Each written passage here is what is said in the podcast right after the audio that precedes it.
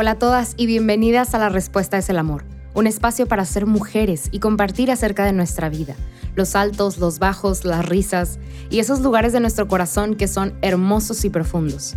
Este espacio es para nosotras, para ser libres, auténticas y para recordar que estamos acompañadas en todo momento por el amor de los amores.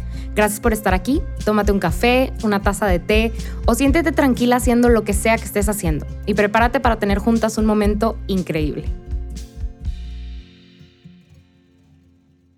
Hola a todas y bienvenidas a este episodio de La Respuesta es el Amor. Digo, ya les di el intro, en el intro grabado, pero aquí estamos otra vez. Gracias por estar conmigo y por acompañarme en este episodio.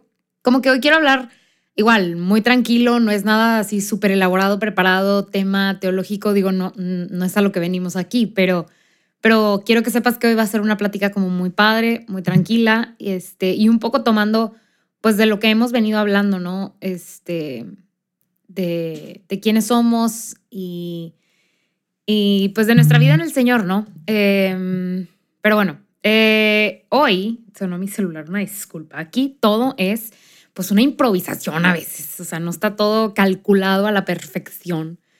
Em, pero yo creo que te puedes dar una idea de lo que quiero como que platicar hoy por el, por el título, pero como que, bueno, porque el título es Diferentes etapas, mismo corazón, y es que creo que como, como mujeres, digo, ya lo sabes, por la edad que tengas no importa, ya pasaste por varias etapas, este, inclusive hay como, está muy interesante porque uno cree, eh, o más bien, uno puede ir catalogando su vida en etapas y decir, oye, pues la etapa cuando me comprometí, cuando me casé, cuando tuve mi primer hijo, cuando tal cosa pasó o cuando me gradué de la carrera, cuando entré a la carrera, este, cuando decidí que quería ejercer esta profesión y entonces me enlisté en tal curso. O sea, como que vamos viendo y vamos catalogando las etapas en nuestra vida con nuestra experiencia. O sea, están basadas en lo que nosotros pues vamos viendo que nos va pasando, ¿no? Pero está esta otra parte, como la parte más, más, vamos a decirlo así, científica, técnica, que sí cataloga inclusive las etapas de la vida de una manera como estandarizada, ¿no? Y están las etapas, del, por ejemplo, estoy pensando en las etapas de desarrollo de Freud y Erickson, este, que Freud desarrolla las etapas como desde la, desde la gestación, o bueno, desde el, creo que es desde el nacimiento, no, no recuerdo muy bien, pero pues tipo desde, desde el nacimiento hasta la adolescencia. Y después Erickson este, eh, continúa sobre ese desarrollo y mapea hasta la edad, o sea, la edad adulta y la tercera edad, ¿no? O sea, ya casi, casi, eh, pues en el otro extremo de la vida, ¿no? En el final de la vida casi. Entonces, les digo, como que hay una parte empírica, esta parte que nosotros vemos, esta parte que nosotros vamos catalogando, y está también esta otra parte, pues que no es, pues sí, está basada en, lo que observamos de los otros, pero que sí está bien catalogada, ¿no? Sabemos que el bebé va a pasar o el niño va a pasar por tal etapa y que en tal etapa va a pasar tal cosa y luego entra la otra etapa y en esta otra etapa. Y entonces nuestra vida, desde esta perspectiva como más científica, ya está catalogada, ¿no? Ya sabemos qué nos va a pasar o qué estadísticamente hablando, podría pasarnos por nuestro sexo, nuestra edad, este, nuestra cultura, ¿no? Y, el, histórico del mundo, ¿no? Pues ya sabemos que, pues bueno, fisiológicamente a los 16 años vas a estar pasando por la adolescencia, pero a los 25, ¿qué? o sea, le podríamos preguntar a Freud y él podría decir, no, pues la mujer va a estar en esta, eh, probablemente en esta etapa, en este, casadera o, o ya casada, este, y su primer hijo, pero pues eso tenía que ver tal vez, digo, no es que así lo diga, no, no es cierto, pero pues eso tendría que ver con el contexto histórico y cultural, ¿no? ¿Qué le pasaba a las mujeres en esa etapa? Este, y es, es por eso que yo considero como tan interesante el desarrollo de Erickson, porque después de la adolescencia, que es en donde, en donde termina Freud eh, con este desarrollo, pues realmente, o sea, bueno, sí, por esta parte de neurociencias podríamos mapear como el desarrollo del prefrontal y todo esto, pero las vidas se vuelven diferentes. Y, y sí, por ejemplo, en la menopausia también va a haber, este, que es una etapa en la vida de toda mujer, pues va a haber ciertos cambios, pero inclusive, pues hay gente que tiene menopausia más temprana, menopausia más, más tardía. Entonces, ¿cómo mapear? O sea, está cañón, porque ya las vidas se vuelven súper diferentes. O sea, pues podrá ser que, que una mujer se casó a los 18, otra a los 20, otra a los 25, otra a los 30, a los 35, a los 40, a los infinito, ¿no? O sea, pues las vidas van, van, o sea, son súper, súper, eh, como cada una es súper única. Y sí, si hay un patrón de vida, un patrón cultural, este, pues al que, válgame la redundancia, cada cultura se apega, donde pues en México es, vamos a decirlo entre comillas, normal que, o estándar que una mujer se case a tal edad, o una mujer de tal región se case a tal edad. Y en Estados Unidos es normal que, o en tal región de Estados Unidos es normal, o es, es predecible que, pero de nuevo, o sea, este, es esta parte que, que, trata como de, de estandarizar a la, a la, sociedad, estandarizar a la vida de las mujeres y de los hombres, ¿no? Y de decir, pues se comportan más o menos de esta manera. Y esa información, o sea, es súper valiosa para el mundo, ¿no? Y sobre todo en este como ámbito capitalista de, pues ya sé que le puedo vender a tal edad y ya sé que le puedo hacer. Pero vámonos, o sea, porque yo, yo quiero empezar platicándote de esto, reconociendo estas dos realidades. Igual y hay infinitas realidades más que reconocer, porque recuerden, yo no, yo no, estamos platicando tu punto de vista, mi punto de vista, pero pues no, no, no, no conocemos todos y cada uno de los recovecos de la verdad y la información del mundo, ¿no? Pero hoy te presento estas dos perspectivas, ¿no? De cómo, de cómo identificar las etapas o de cómo se identifican estas etapas de vida.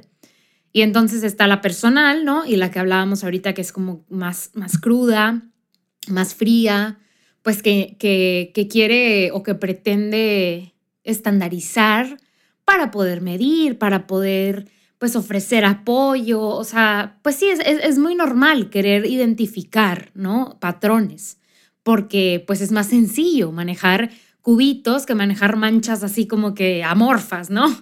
Entonces, entiendo, entiendo esa parte y la reconozco y, y platicando hoy contigo hay que reconocerla, hay hay ciertos patrones en, la, en, la, en nuestras culturas este, y, me encanta, me encanta, me encanta poderte platicar a ti que me entiendes, a ti que naciste probablemente en el seno de una familia latinoamericana o conoces y estás rodeado de gente latinoamericana porque compartimos este, em, esta herencia cultural mm, que no es la misma que hermanas eh, en otra región, o sea, que nacieron en la India o que nacieron en Taiwán. Sí son iguales a nosotros, iguales en dignidad, igual en todo, pero no tienen esta, este bagaje cultural, esta historia que nosotros estamos cargando, ¿no? Entonces a mí me, encanta, no saben, o sea, no saben cuánto, poder hablar contigo porque sé que me entiendes, porque sé que tu, tu, tu trasfondo cultural probablemente se asemeje en algo o, se parezca mucho al mío, aunque tengamos familias distintas, aunque seamos de regiones del el mismo país o del continente pues distintas, sí hay algo ahí este, que, que, podemos encontrar, ¿no? Que, que, es muy similar, que probablemente no encontremos esa similitud con, con alguien de otro país o de otro continente o lo que sea, ¿no? O de que hable otro idioma o lo que sea.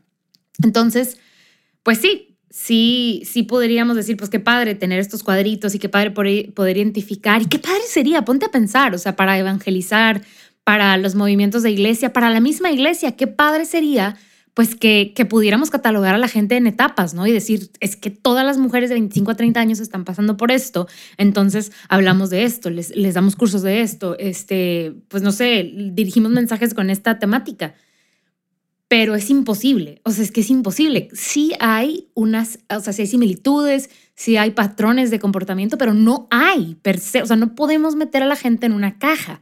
No es igual que como todos los niños de tres años que están pasando por una etapa específica o los niños este, que están pasando por la etapa anal en donde este y esto y esto va a pasar. Ya no es tan fácil. Igual, mujeres de 40 a 45, este, pues entonces les damos cursos de esto porque está pasando esto, están teniendo o ya tuvieron a todos sus hijos, entonces, pues quién sabe. Pues sí, sí hay un patrón y sí hay una expectativa cultural, ¿no? O estereotípica de, pues ya, 45 ya no tienes hijos porque ya estás más grande. La medicina lo dice, que ya pues son, son este, partos de mucho riesgo. Entonces, pues bueno, podríamos decir que ya ninguna mujer de 45 va a tener un hijo, que ya tiene hijos, pero hay mujeres de 45 que nunca tuvieron hijos este, o, que o que apenas están adoptando su primer hijo. Entonces, de nuevo, bien difícil meter a la gente en una caja. Y, bueno, para cerrar ese tema y cerrar como el, el, common ground, hoy no vamos a hablar de eso. Como ya se pudieron dar cuenta, es algo que sí me apasiona, es algo que sí me, sí me, sí me interesa muchísimo. Algo de lo que, y con, con mi experiencia en investigación, pues sí, o sea, sí es algo que, que quieres hacer pero para, para poder proveer más insights, ¿no? Y más información. Pero desde este otro lado, hablando de, de quiénes somos y de nuestra humanidad y reconociendo, ¿verdad? Que no es tan fácil poner a la gente en una caja, pues vamos a hablar del otro lado, de, esta, de este primer lugar que te planteaba, que es, pues, que nosotros catalogamos nuestra vida este, por etapas, pero esas etapas se van nombrando, pues, conforme lo que nos va pasando. Entonces, no importa si tengo 25, 18 o 30 cuando tuve a mi primer hijo, yo hablo de esta etapa de comenzar a ser madre. Este, y, puedo hablar con otras mujeres que, empezaron a ser madres y de lo, de lo que nos pasa, pero pues ya no de desde una perspectiva como de edad, sino de pues algo que vamos experimentando, ¿no? Y creo que eso es muy importante, este, y hablando de este tema, es súper, súper importante reconocer que no tenemos que estar en la misma edad para tal vez estar pasando por una etapa similar. Habrá quien esté conociendo al Señor y aceptando a Jesús por primera vez en su vida como su Salvador y tenga 40 y tú tengas 20.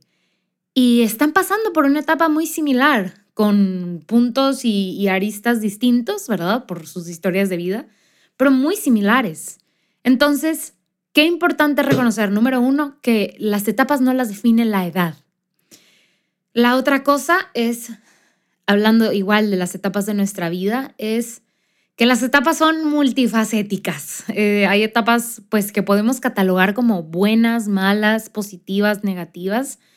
Pueden ser de todo, de todo, de todo. Y, algo que yo las, la, como que te, te, invitaría a abrazar es que ninguna etapa es, está de menos. Pues muchas quisiéramos no tener que haber pasado por el duelo de perder a alguien o de perder un trabajo o de estar en una situación económica muy compleja, pero ninguna etapa está de más. El haber experimentado esos puntos bajos son, de, o sea, son muy fructíferos y nos ayudan a entender que la vida no es pues puro gozo, sino también hay, o sea, y puro gozo en el sentido de pura felicidad, sino que también hay otras cosas y que de esas otras cosas podemos aprender mucho, no solamente de, de la vida, sino de quiénes somos y no solamente quiénes somos en cuál es mi personalidad y cómo se comporta esta persona eh, bajo este tipo de circunstancias, sino cómo estoy constituida como persona, o sea, ¿para qué me trajo el Señor al mundo? Entonces, igual, o sea, lo estoy contando y me estoy acordando de mis etapas o mis experiencias no tan positivas y digo, hija de la fregada, o sea, es que yo no quisiera que nadie tuviera que pasar por ahí, pero para nada, de hecho te cuento súper rápido que pues ustedes saben, porque les he contado lo, lo, difícil que fue para mí perder a mi papá eh, hace aproximadamente tres años. Y, yo me acuerdo de estar manejando un día este, por, por aquí, por, por, la calle, ¿verdad? y me acuerdo que, no sé, o sea, no me acuerdo si vi un panorámico o algo, pero me acuerdo como de haber visto un panorámico y que, se, que, que viniera este pensamiento a mi cabeza de, o sea, quisiera que se borrara de mi cabeza, que, no tuviera que, pasar por este dolor que estoy pasando, o sea, que, que no sintiera esto, punto. Entonces automáticamente así, después de ese pensamiento vino otro, y, o sea, y ese pensamiento decía, pues no, porque el, el yo sufrir esto, el yo experimentar esto, me hace la verdad una persona más grande. O sea, hace que yo pueda empatizar con alguien que está pasando o que pasará o que, pues sí, le está pasando algo similar. O sea, sí, sí se siente bien gacho, sí no quiero estar sintiendo esto, quisiera que esto no existiera, pero al mismo tiempo lo acepto y lo vivo porque me hace una persona más grande y no más grande en el más ancha o más larga, sino en verdad, o sea, una persona más, más amplia, como una persona más, más grande, for, for a lack of a better word, ¿no? O sea, es que ahora puedo ver el mundo de una manera más amplia. Haz cuenta que subí no sé si han, han escuchado esta analogía de, de, tú a veces estás viendo el campo pues desde, como desde la cancha, ¿no? O sea, desde el, desde el pasto y pues ves muchos árboles y se ve oscuro, pero hay quienes pues ya pasaron por la vida y lo ven desde arriba, ¿no? Y, y tú no ves muy claro el camino, pero ellos están viendo con mucha facilidad cuál es el camino porque pues lo ven desde arriba. Entonces siento yo que, que, que estas etapas buenas, malas, positivas, negativas que tenemos, o sea, bueno, no, que tenemos que, pero que pues, pues ni modo, vamos a experimentar, o sea, porque son parte de la vida, este, nos hacen como subir un escalón y ver la, la vida con una perspectiva no diferente, sino más amplia. Este, y nos hacen crecer como personas. Y eso a mí se me hace bizarro, o sea, como decir, no nada más creciste fisiológicamente hablando, ¿no? Sino que también creces en tu perspectiva del mundo. Y es que esto se me hace bien interesante aquí teniendo este, descubrimientos contigo, porque esto alguna vez lo llegué a ver en, en, clases, o sea, cómo se sigue desarrollando, pues pudiéramos decir, no, pues es que el cerebro llega a su peak, a su punto como de, de, más alto, vamos a decirlo así, y luego ya nada más se deteriora, ¿no? Y ya, pobrecita la gente que tiene 50, puro deterioro. Pues no es cierto. ay, no es cierto. Eh, es mucho más complicado que eso y no, no es como que, entre comillas, puro deterioro. De hecho, algo que, recuerdo mucho de, ver en clase es que, pues, un cerebro a los 60 años está, o sea, tiene un prefrontal mucho más desarrollado que alguien de 26, ¿no? Que pudiéramos decir que es un como peak, este, o, o un punto en donde el cerebro está muy bien desarrollado pues es que no, incluso, es que por su edad, por su corta experiencia, no tiene un desarrollo del prefrontal. No porque sea menso, o sea, o, le falte algo, sino porque no tiene experiencia. Entonces, en la vida, pues. Porque este prefrontal eh, tiene varias funciones, pero pues es aquel que nos ayuda como a refinar nuestro comportamiento y tiene, tiene o sea, muchas cosas específicas. Pero pues una persona de 60 ya pasó por varias experiencias en la vida, varias etapas, buenas, malas, positivas, negativas, como las quiera catalogar esta persona, que la hacen ser una persona más grande. Entonces, regreso número dos, las etapas son multifacéticas. Pueden ser buenas, malas, positivas, negativas, pero nunca están de más, porque siempre nos van a hacer una persona más grande.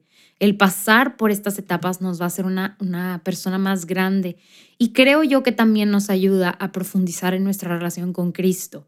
El vivir nuestra humanidad tal cual es, creo que nos ayuda a empatizar y, y, como a relacionarnos con Cristo, o sea, y con el Cristo vivo, con el Cristo que, que tocó la tierra, con el Cristo que es hombre, ¿no? Verdaderamente hombre. Y, y nos ayuda a encontrar como esta, este hermoso propósito por el cual estamos aquí y creo yo que en el entendernos y en el crecer también estamos creciendo en el entendimiento del, del, plan de Dios para con nosotros. O sea, el entender, por ejemplo, y el abrazar después de un duelo, el que pues las cosas son finitas, el que las cosas se acaban, pero el que hay que abrazar, no sé, los momentos y las experiencias con estas personas pues lo más que se pueda, porque, porque los tiempos son cortos y porque pues la, la, vida es efímera, nos ayuda a entender que nosotros somos finitos, que nosotros somos efímeros, que nosotros también nos vamos a ir y pues hay que amar en, en, todo momento y en todo lugar, porque esta vida es corta y esta transición por el mundo para llegar a, a esta eternidad con Cristo es corta. Y, y entonces eh, creo que como que siguiendo eso, pues nos hace apreciar nuestra propia vida. Igual, pues las experiencias, vamos a decirlo así, o las etapas muy positivas nos ayudan a enamorarnos más de la vida, a entender el verdadero regalo que es, ¿no? Entonces, bueno, ya hablamos de que no se necesita como tener una edad específica para que, para que haya una etapa u otra, este, o que tenga un nombre u otro nombre.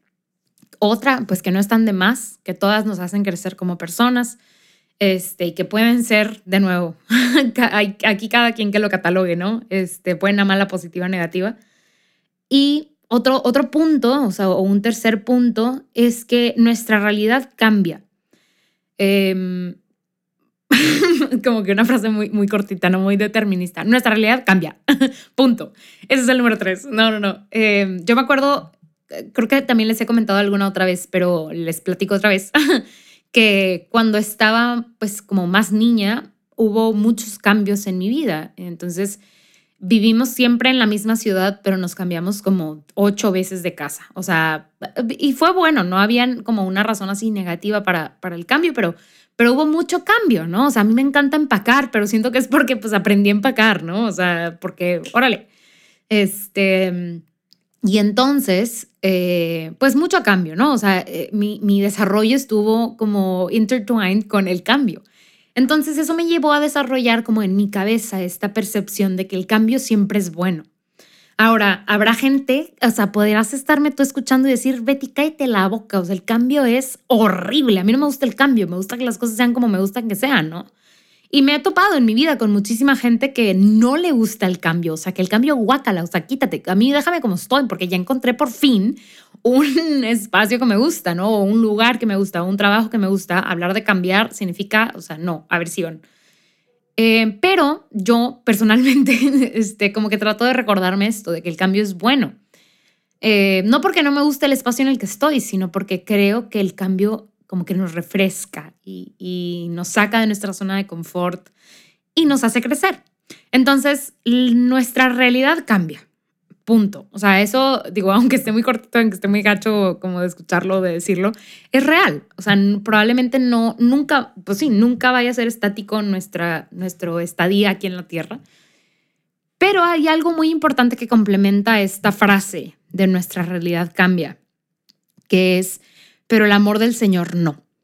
Porque creo que esto también es súper, súper importante de, de, que, de que lo mentalicemos, de que lo abracemos, pero también de que lo vivamos Em, nuestra realidad cambia.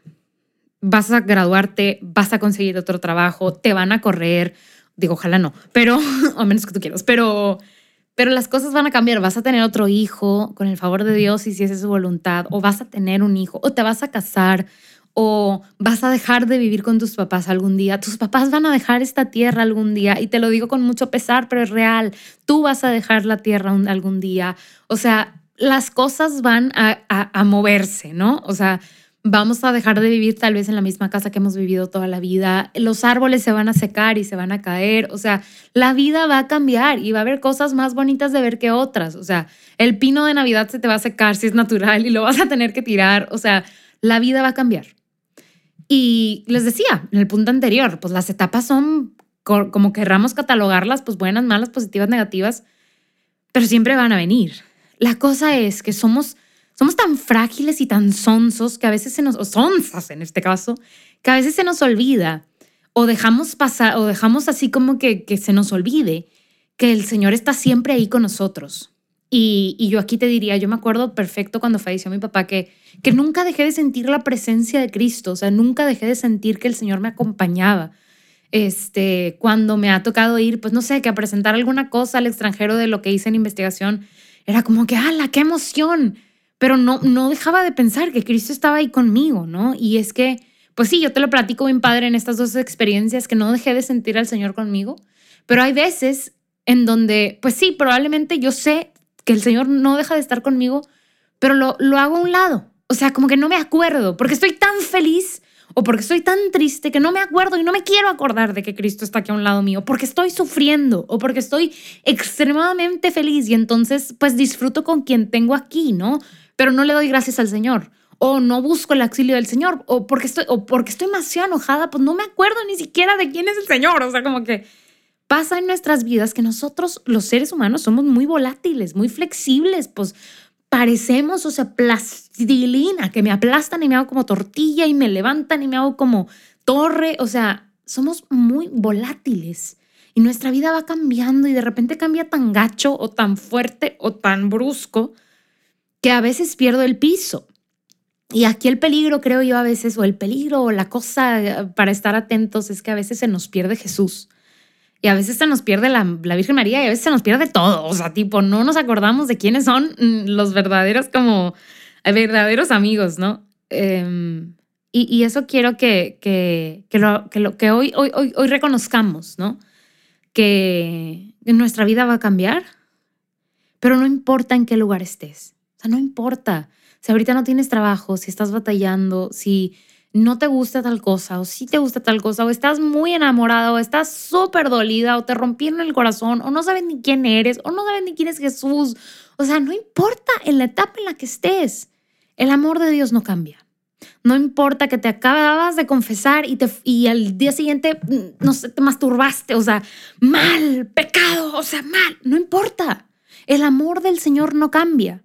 Digo, no te estoy diciendo que no vayas al sacramento de la, reconciliación y le pidas perdón al Señor para que puedas acercarte de nuevo al Señor y no te alejes de su gracia. O sea, no te estoy diciendo eso. Pero lo que te quiero decir es que no importa la etapa de cambio en la que estés, la situación, si es buena, mala, positiva, negativa, alta, baja, chica, grande, no importa. El amor del Señor por ti no cambia aunque estés pasando por la mejor etapa de tu vida, eso también pasará. Aunque estés pasando por la peor etapa de tu vida, o la que tú crees que es la peor, porque pueden venir peores, eso también va a pasar. Pero lo que no pasa y lo que no cambia es el amor del Señor por ti. Y probablemente ya lo has escuchado y probablemente ya lo has dicho tú en una plática, pero vívelo, abrázalo. El amor del Señor por ti no cambia. Y su misericordia se renueva todos los días. Y es que aquel que es el amor, aquel que se desbordó en amor para crearnos, no puede hacer otra cosa más que amarte. No puede, literalmente. O sea, como no, no se puede porque no puede hacer otra cosa. O sea, es que no puede tenerte rencor porque es imposible. O sea, literalmente. No puede porque te ama demasiado. Pero se nos olvida, se nos olvida el amor del Señor y, y, a veces nosotras pues no queremos que nadie nos vea. Cristo, no me veas en este momento, quiero llorar sola. Pues llora sola si quieres. Pero que no se te olvide que el amor de Cristo por ti no cambia que la muerte en la cruz no cambia, que el sacrificio extremo y loco del Señor no cambia. No se deja de subir a la cruz porque estás pasando por una etapa medio gacha o porque la estás regando constantemente en la vida. no, porque literalmente no puede. No va a llegar un punto en donde se le acabe el amor por ti. No se puede. No se puede. Es imposible. Muchas, o sea, a mí me, choca como hablar, digo igual y siempre lo hago, pero justo, pero me choca que, nos refiramos a las cosas del mundo como siempre, nunca, porque no aplica. O sea, pues igual y si yo digo siempre sale el sol por el oeste o por el este, no sé por dónde sale, pero siempre sale el sol, pues, pues bueno, igual y sí aplica, ¿no? Este, pero yo no te puedo decir, yo nunca digo mentiras, porque sería una mentira, porque no es real. O sea, usar estas dos palabras. Pero con el Señor es tan hermoso porque siempre va a aplicar, porque nunca se le va a acabar el, el amor por ti, porque siempre te va a amar. Y eso no es exagerar, eso es decir la verdad. Entonces, hermana, no importa, no importa por la etapa en la que estés pasando, no importa la edad que tengas, no importa em, el momento de tu vida en el que te esté pasando, el Señor está aquí, el Señor está aquí. Aquel que te dio la vida, aquel que creó todo cuanto existe, aquel que te ha amado y te amará por siempre, aquí está, aquí está. Y podemos estar pasando por diferentes etapas, pero el amor del Señor es el mismo. El corazón tan amoroso de Cristo es el mismo. Entonces, no importa la etapa, no importa tu edad, no importa el lugar de la curva de la vida en la que estés, aquí está el amor. Aquí está Jesús mismo y siempre es el mismo. Entonces, cuando estés pasando, porque tal vez a ti no te gusta el cambio, o, inclusive a mí que digo que me gusta, a veces pues no me gusta. Entonces, cuando estemos fuera de nuestro elemento. Busquemos aquel que es constante y, abracemos la constancia del amor, em, porque siempre nos llevará aguas tranquilas. El Señor no nos da un yugo incontrolable, al contrario, es un yugo ligero. Em, entonces busquemos al Señor, busquemos al Señor como nuestro refugio, como nuestra constante, como aquello que nunca cambiará, porque nos ama demasiado. Digo, y no digo, no digo nuestra relación con el Señor, porque eso sí cambia, pero el amor del Señor nunca cambia. Entonces, bueno, así vamos cerrando el tema de hoy, que estuvo padrísimo, la neta. Em, para cerrar también, pues mi cosa, persona de la semana, creo que... Mm, bueno, sí, sí, ya sé quién es. Este, hay un canto del Ministerio de Música GESED que se llama Confío en ti, este, y literalmente me encanta porque es una oración tal cual es, solamente que está musicalizada. Este, que es una oración de Santa María Margarita de Alacoque. Em, y me encanta, ¿no? Y, esta, esta semana pasada fue pues el día de su santo, la fiesta de su santo, y entonces qué padre recordar a, esta santa tan hermosa con, con un mensaje del Señor para nosotros hermoso, que, que va muy en línea con lo que hemos estado hablando hoy, que no es, o sea, si quieres, que más bien es, es que si quieres agradar al Señor, confíes más en el Señor. O sea, esa es la manera de agradarlo, confiar más en su corazón amoroso y en, en, en su sagrado corazón. Entonces, persona de la semana, nuestra amiga Margarita. Este, y pues bueno, muchas gracias por estar aquí conmigo, por pasar este tiempo juntas. Espero te haya gustado un chorro. Si tienes alguna pregunta, comentario, no te olvides de que estamos ahí todavía o seguiremos este, mientras el Señor nos dé lugar en redes sociales, en el Instagram de la respuesta es el amor. Este, si puedes, pues síguenos para que ahí también podamos seguir la conversación, que se convierta también en un, en un espacio para seguir pues siendo amigas, siendo hermanas y siendo como esta comunidad de mujeres tan hermosa que se ha ido formando. Em, gracias, gracias de nuevo por estar aquí. Te pido que sigas orando por nosotros, por este servicio que prestamos al Señor, ¿verdad? Por esta gran misión que el Señor nos ha encomendado. Nosotros seguimos orando por todas ustedes, por todos, si hay algún varón colado por ahí, por todos ustedes. Em, y pues bueno, hermanas, sin más ni más, tenemos una cita el próximo miércoles y pues pase bien.